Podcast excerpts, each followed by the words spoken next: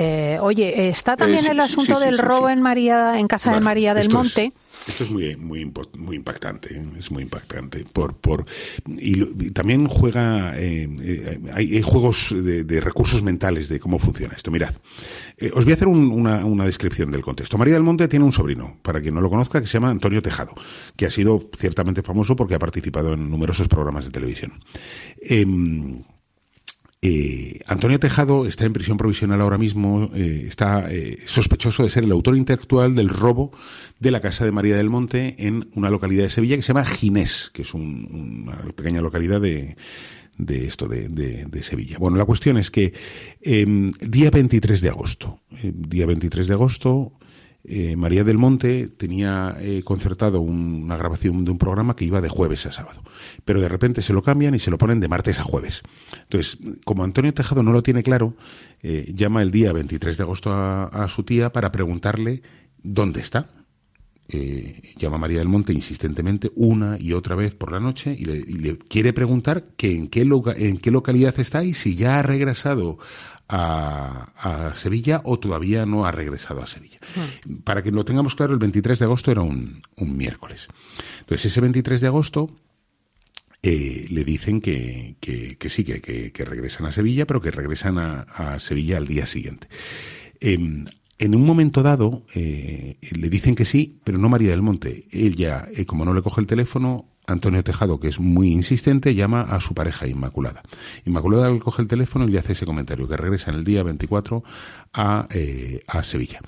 Esa misma noche, en torno al 24 de madrugada a las 2 y 40, acaba de comenzar el día 24, en torno a las 2 y 40 eh, están en el entorno de, de ese chalet de Ginés cinco individuos con sus teléfonos móviles. Hay una antena de telefonía móvil que da cobertura a, a ese chalet y finalmente eh, no, no, no lo asaltan, entre otras cosas porque María del Monte no está dentro y por tanto no van a poder tener la contraseña de acceso a la caja fuerte.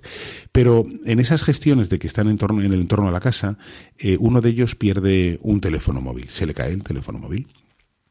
Al día siguiente, ese mismo día 24 por la mañana, a las ocho y media, o sea, empezamos el 23 con las llamadas telefónicas, el 24 se reúnen todos en torno al chalet y el 24 ya cuando ha amanecido y ha salido la, luz del sol, a las ocho y media, un paseante, que es un descampado lo que hay en, en, ese lugar, eh, pasa con su perro y se encuentra el teléfono móvil y avisa al 112 diciendo que se ha el móvil.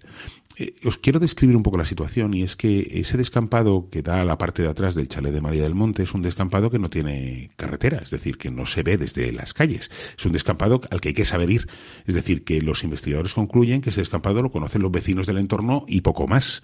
Eh, pero obviamente no, no lo conocen cinco personas que no viven allí y que de repente son sospechosos de haber realizado un robo y que viven alejados. De repente que estén todos esos teléfonos congregados a las dos y cuarenta de la mañana les parece muy sospechoso a los guardias. Bueno, la cuestión es que el día 24 se encuentran el teléfono, llaman al 112, ese teléfono pertenece al presunto líder de la organización criminal que luego asalta el, chalet, lo acaba recogiendo su novia.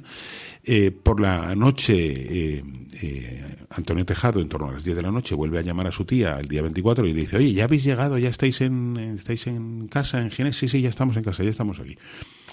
Y, ahí se queda la cosa. El día 25, cuando todavía es de noche, es decir, pasamos del 24 a las 12 de la noche, eh, que están durmiendo María del Monte Inmaculada y tres personas más en el edificio, comienza el día 25, 4 y 40 de la mañana. Cinco individuos, seis individuos, digo cinco porque entran cinco, pero uno se queda fuera.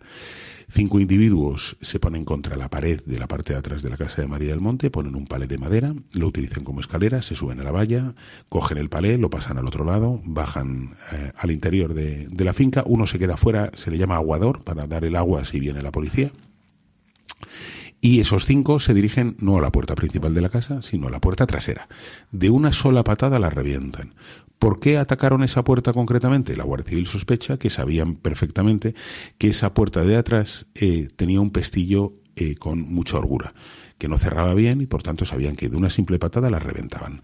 No había cámaras de seguridad, no había eh, alarma perimetral, no había alarma de la vivienda, no había perros peligrosos. Esto lo sabían.